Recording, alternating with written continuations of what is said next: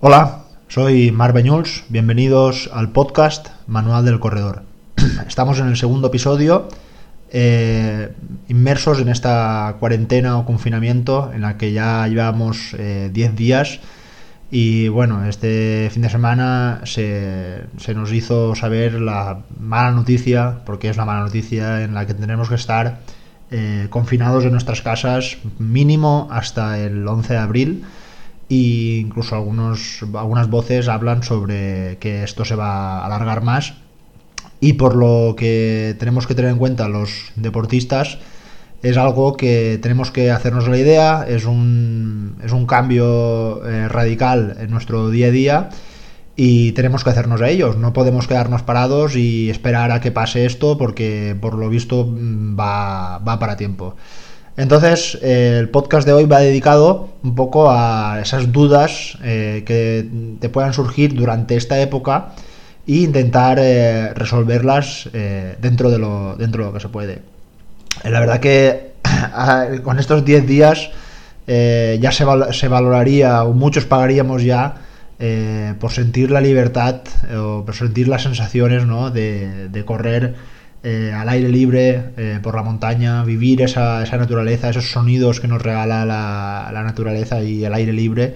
Y esto a día de hoy, pues la verdad que no lo tenemos y, se agradecería, ¿no? el poder el poder salir, pero bueno, eh, hay que ser responsables, esto es muy muy importante, eh, no porque tengamos ganas, tenemos que hacer la irresponsabilidad de salir a, correr porque tengamos ganas y bueno, hay que ser serio, eh, sabemos si estáis viendo las noticias que a día de hoy hay un número muy elevado de, muertes y bueno, yo creo que todos podemos poner de nuestra mano para intentar minimizar los efectos de, este, de este, temible virus que se está haciendo con, bueno, eso, con la vida de, muchas personas y tenemos que anteponer nuestros retos personales y nuestros objetivos a algo más importante que es eh, nuestra salud. Así que bueno, queda claro que no podemos salir de casa, pero bueno, sabiendo esto, pues podemos continuar eh, haciendo ejercicio.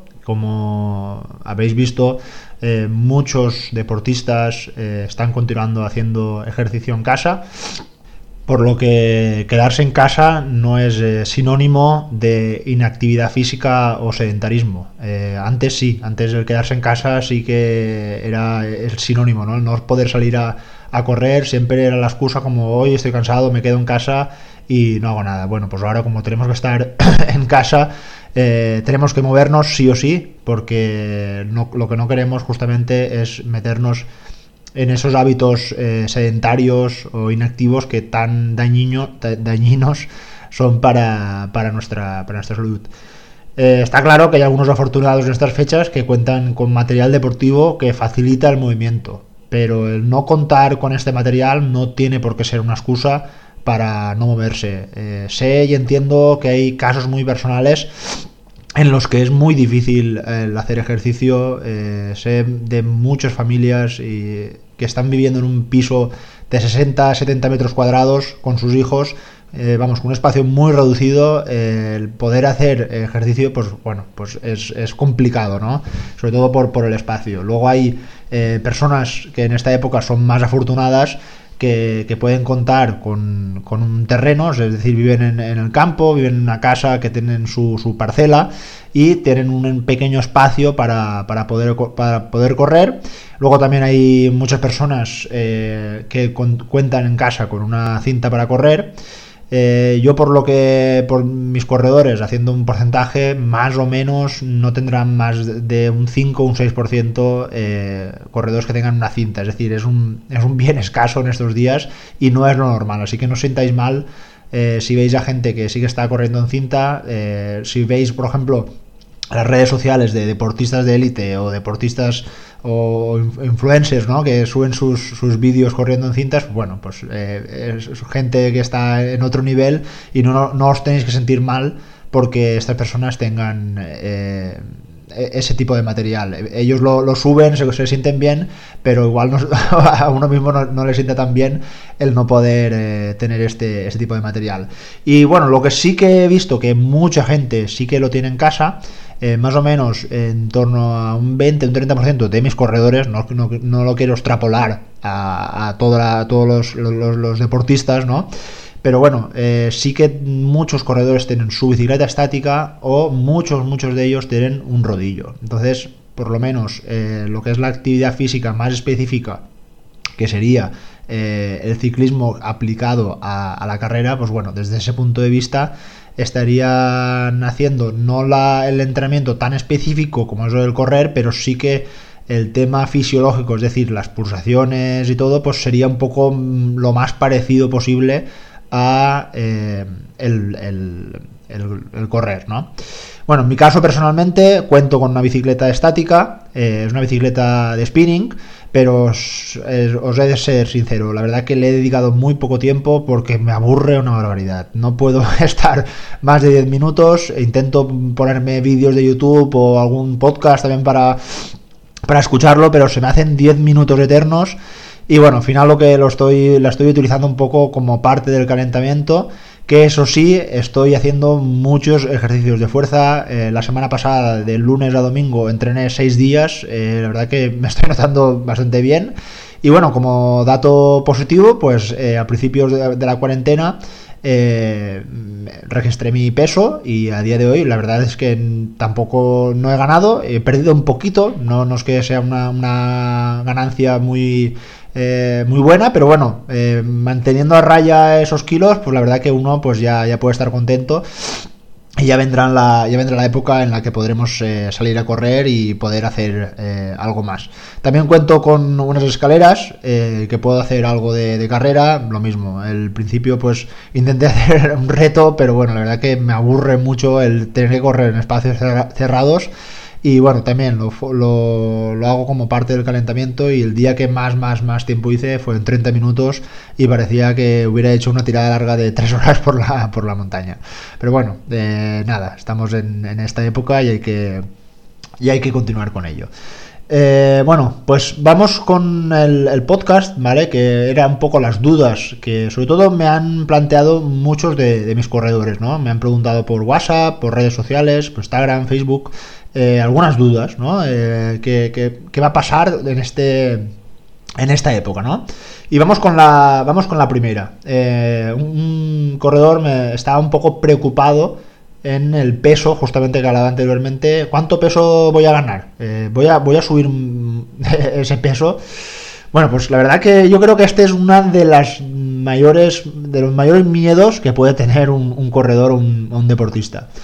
Eh, está claro que si no te mueves y además sigues comiendo, ya no, ya no peor, que sé que algunos eh, caéis en las tentaciones de ya que estáis en casa, eh, picar más entre, entre horas, que esa cervecita caiga con más facilidad.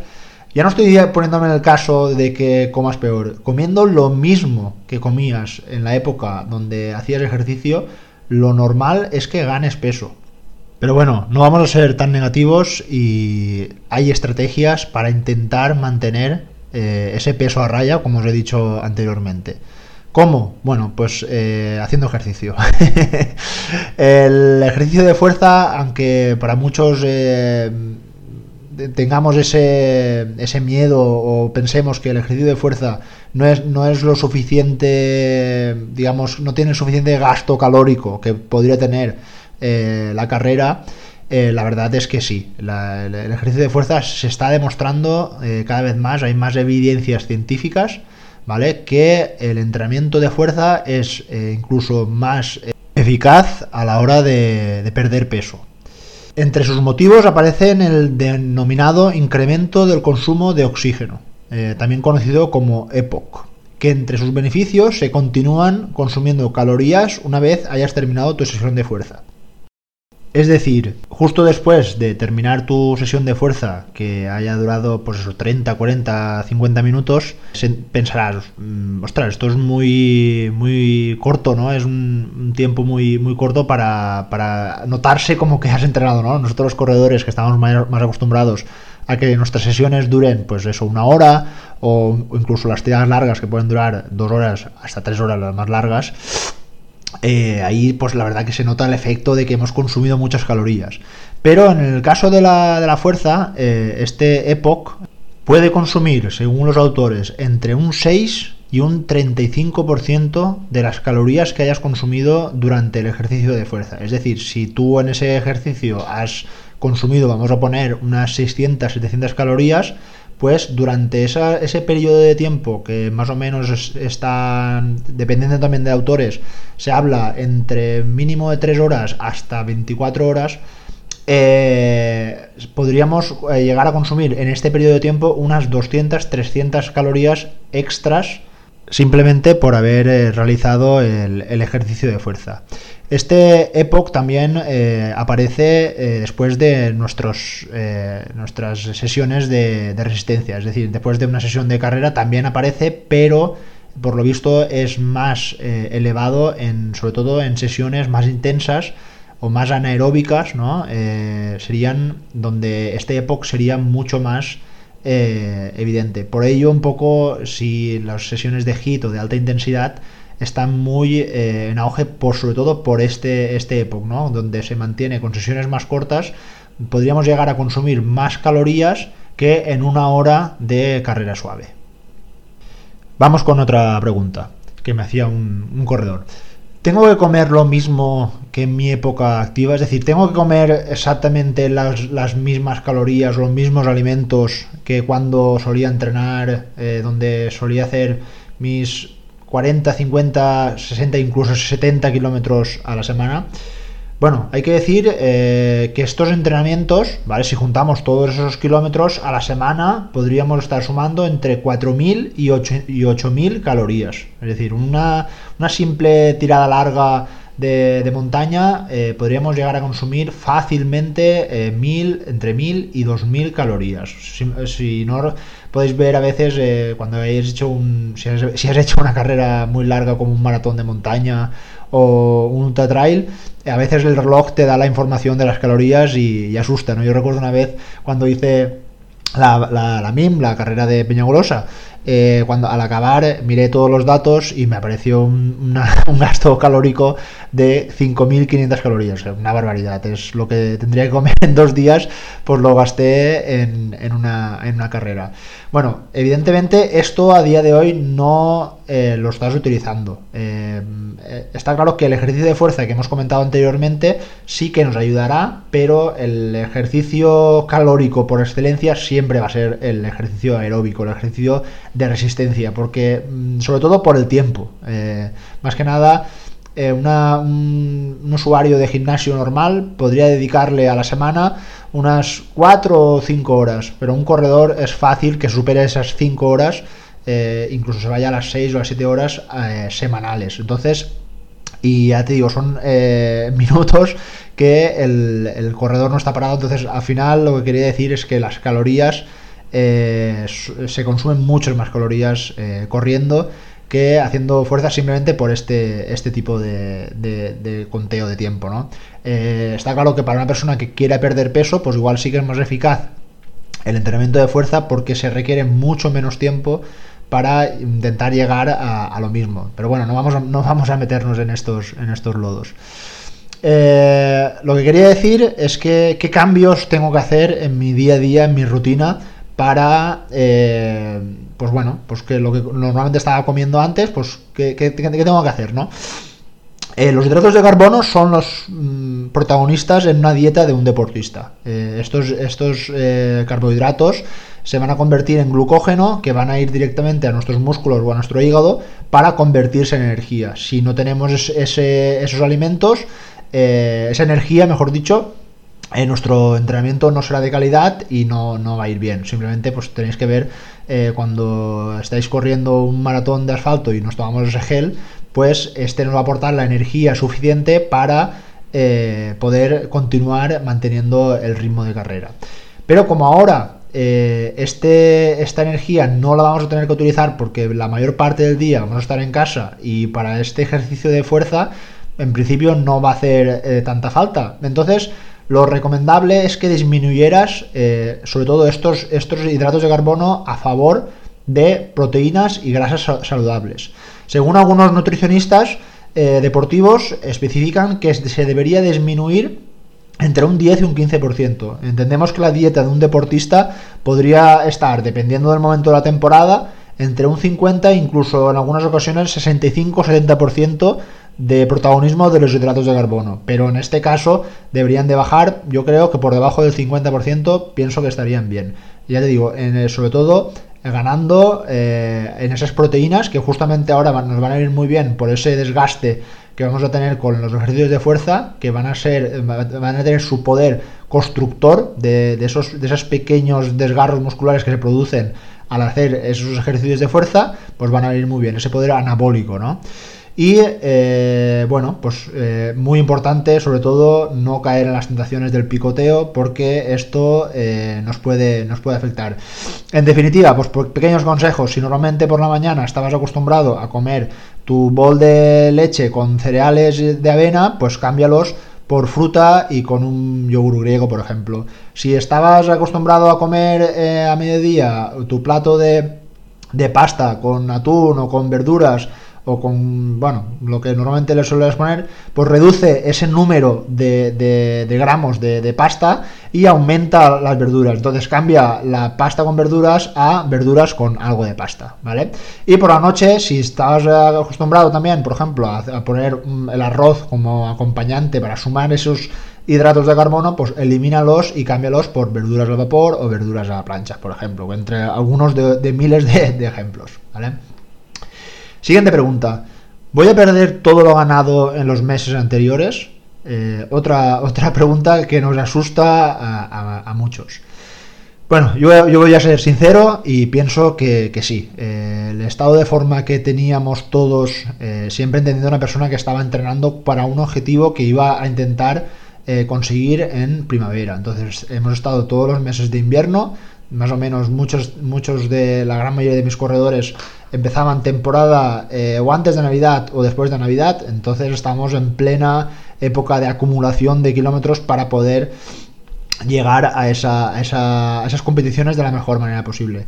Pues bueno, siendo realistas, eh, ese estado de forma no va a ser el mismo cuando ojalá el 11 de abril eh, se, quite esta alerta sanitaria y podamos volver a, salir a correr, no va a ser la misma.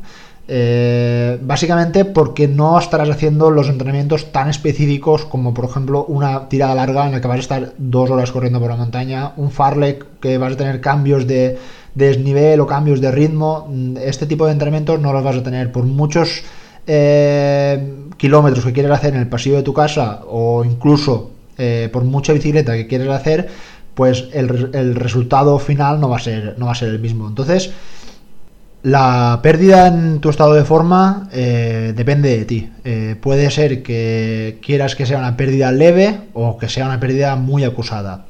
Dentro de los entrenamientos de fuerza están muy implantados los entrenamientos de alta intensidad que hemos comentado antes, que son los, los HIT, ¿no? estos intervalos de, alta intensidad, donde las, eh, pulsaciones aumentan de, manera considerable. Al hacer ejercicios como, por ejemplo, saltos frontales, jumping jacks, eh, burpees, son ejercicios que se alternan eh, la, fuerza con eh, el ejercicio cardiovascular, ¿no? Entonces, puede ser una buena estrategia, ¿vale? Para intentar minimizar los efectos de esa caída del alto rendimiento. Recordamos que entre otros de los beneficios que hemos dicho antes, por ejemplo, como el, EPOC ¿no? en, el HIT, otro de los efectos beneficiosos es que se consigue una mejora ¿vale? en el volumen de oxígeno máximo, uno de los valores más importantes en el, rendimiento de, un, corredor. ¿no? Eh, solo hay que ver un artículo que estaba leyendo justo, vamos, eh, recién ha salido del horno del, viernes, perdón, el jueves 19 de marzo. Eh, en él se comparaba el entrenamiento de, corredoras, ¿vale? Mujeres corredoras que estaban preparando un, medio maratón. Eh, en este caso, la mitad de estas corredoras hizo un entrenamiento por debajo del 80% de su volumen de oxígeno, máximo, ¿vale? Y eh, realizó entre 30 y 35 kilómetros semanales. Y en el otro caso estaban eh, haciendo un entrenamiento de unos 20, 25 kilómetros semanales, pero siempre por encima del 80% de su volumen de oxígeno máximo. Es decir, eh, unas corredoras estaban entrenando eh, fuerte, pero poco tiempo, y las otras corredoras estaban entrenando despacio, pero eh, mucho más tiempo. Bueno, pues al final la conclusión de este estudio, que bueno, la verdad que no sería muy, muy real porque es, eh, eran muy pocas corredoras, pero bueno, eh, siempre, siempre son buenos puntos de vista.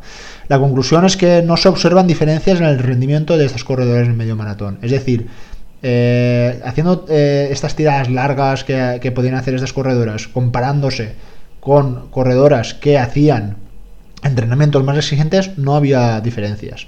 Si luego lo, extrapolamos al día de, mañana, que ya podamos salir a, correr, lo ideal es alternar estos dos sistemas, eh, alternando días de más, suaves con días eh, más, intensos, ¿no? Por lo que, bueno, pues al final en definitiva eh, piensa que puedes utilizar la estrategia del HIT, ¿vale?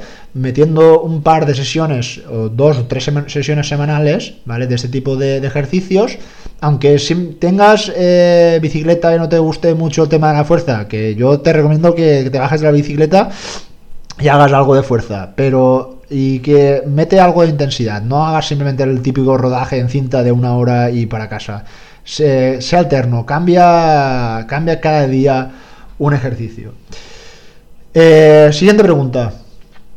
¿Es bueno entrenar eh, estos días para mantener mi sistema inmunológico activo? Bueno, una pregunta muy relacionada con la, con la salud y más estos días en el que el sistema inmunológico eh, lo tenemos que tener bien activo y bien fuerte para resistir ya no este temido virus, sino cualquier otra enfermedad, por ejemplo, como una gripe, eh, está demostrado que, el ejercicio es un buen eh, inmunodefensor, es decir, eh, protege nuestro, cuerpo, nuestras defensas, las, fortalece para esa entrada que, de, virus o de infecciones las pueda, las pueda frenar. muchas personas han confundido el ejercicio con una bajada de, defensa y esto es debido a que el ejercicio largo y extenuante sí que lo puede provocar. Solo tienes que pensar alguna vez si has hecho alguna competición, alguna carrera. Yo, por ejemplo, siempre lo veo mucho, mucho en el maratón de Valencia, que es lo que muchos de mis corredores eh, lo, suelen, hacer. Muchos de estos corredores suelen enfermar una semana después. Es decir, este, este maratón es a finales de noviembre, bueno, este año será en diciembre, si se hace. Eh, y al final veo que muchos de estos corredores suelen enfermar eh, una semana después o incluso también es fácil ver algunos corredores que se enferman mm, semanas antes del maratón. Y esto es debido a que está, este corredor está apretando, está estresando mucho a su organismo y enferma justo a una o dos semanas del maratón tirando eh, al traste toda, toda esta preparación. Entonces es algo que tenemos que tener en cuenta. Por eso yo lo que te recomiendo es que el exceso durante estos, eh, estas semanas no puede ser muy bueno. Si te ha entrado la neura de hacer ejercicio y te has vuelto loco y estar haciendo ejercicio durante todas las horas y te estás subido a la bicicleta y haces hits todos los días, estarás estresando a tu cuerpo y lo que estás provocando es el efecto contrario al deseado. Eh, por mí, aléjate de estos retos virales que están haciendo eh, muchos eh, influencers o mucha gente que está haciendo, pues eso, maratón en el pasillo de tu casa, ejercicios extenuantes, porque justo lo que estás provocando es llegar a ese tipo de facilitando ¿no? que, tengas más, infecciones. Y justamente lo que no queremos a día de hoy para no colapsar más hospitales es que te pongas enfermo y tengas que visitar el hospital. Entonces algo también un poco de ya que somos responsables seamos responsables también eh, en casa también eh, el entrenamiento de alta intensidad, eh, para muchas personas, eh, al confundirlo con esto, pues quitaban este, este tipo de, entrenamiento de alta intensidad en sus planes simplemente para no enfermar. Pero no hay evidencia que demuestren lo contrario. Con un entrenamiento bien planificado y con sus respectivos descansos, podrás hacer entrenamientos de alta intensidad y favorecerán tu sistema inmunológico. Así que, vamos, lo dicho, siempre que metas, por ejemplo, dos, tres sesiones a la semana eh, y tengas sobre todo su descanso, súper importante, eh, estarás eh, haciendo lo, correcto. Y por último, la, la pregunta un poco más técnica o para mí un poco más desconocida es si en estos momentos tengo el COVID-19, ¿no? Estoy contagiado por el coronavirus, ¿es bueno hacer ejercicio? Bueno, como he dicho, yo no soy especialista en esto, creo que la persona más adecuada para, para hablarte sobre ello sería un médico y si fuera un médico deportivo, pues aún mejor, ¿no? Pero bueno, si lo comparamos con una gripe, con una infección eh, viral de, gripe, lo ideal es que un corredor eh, no entrene. Eh, lo, ideal es que durante esta época descanses. Durante una infección se está librando una gran batalla en tu organismo. tienes que dejar listos esos anticuerpos y preparados para que en esa batalla estén, vamos, listos. Si tú al hacer ejercicio eh, los, malgastas o los debilitas, esa infección eh, puede ir a más. Entonces lo que estás eh, provocando es el efecto contrario. No confundir con un catarro común, porque probablemente hayas, haya salido una vez a correr y luego después de, esa salida de, correr te hayas notado mejor por esa eh, ampliación de las vías respiratorias o esa mucosidad, la verdad que yo cuando lo he, pasado me ha venido muy bien en salir, pero cuando tenemos una infección de, gripe, mm, yo pienso que lo mejor es quedarse en casa y descansar eh, lo, máximo posible. Yo recuerdo hace unos 5 años, cuando empezaba en esto de, esto de correr, eh, que tuve una infección de gripe y eh, evidentemente fui al médico y me recetó, antibióticos. Eh, bueno, estuve una semana sin correr porque lo típico, estar en cama, pasando la gripe y tomando esos antibióticos. Eh, los antibióticos al final lo que son es como unas defensas ¿no? que están aportando a, tu cuerpo para luchar contra ese virus y eliminarlo, pero dejan a tu cuerpo muy machacado. Pues recuerdo que cuando volví otra vez a, correr, me encontraba súper débil, vamos, tuve que a los 5 minutos darme la vuelta y volverme para casa porque mi cuerpo estaba muy cansado y muy fatigado. Entonces, bueno, sin ser eh, hablar mucho de tecnicismos, porque repito que no es, eh, no es mi campo, eh, aunque sea mm, relacionar una enfermedad con, con el ejercicio, Pienso que siempre que pase algo así tienes que visitar a un médico y si tu médico te recomienda que no salgas a correr, hazle caso porque él es una persona que sabe y le, tienes que, hacer caso. Y bueno, estas son todas las dudas que me han comentado algunos de mis corredores. Eh, si tienes alguna duda, vamos, me la puedes eh, plantear y lo comentaré en el próximo podcast, encantado. Y nada, espero que estéis todos bien, que este, que este virus eh, hay, que derrotar, hay que derrotarlo, hay que hacer, nos tenemos que hacer con él y la mejor manera de hacernos con él es quedarnos en casa y dejando a nuestros médicos que, que luchen para, para, eliminarlo de una vez por todas y poder continuar todos nuestra vida normal y poder otra vez, ¿por qué no?, correr y disfrutar de lo que más nos gusta, que pues eso, que es, es correr. Un saludo a todos y nos vemos la semana que viene. Adiós.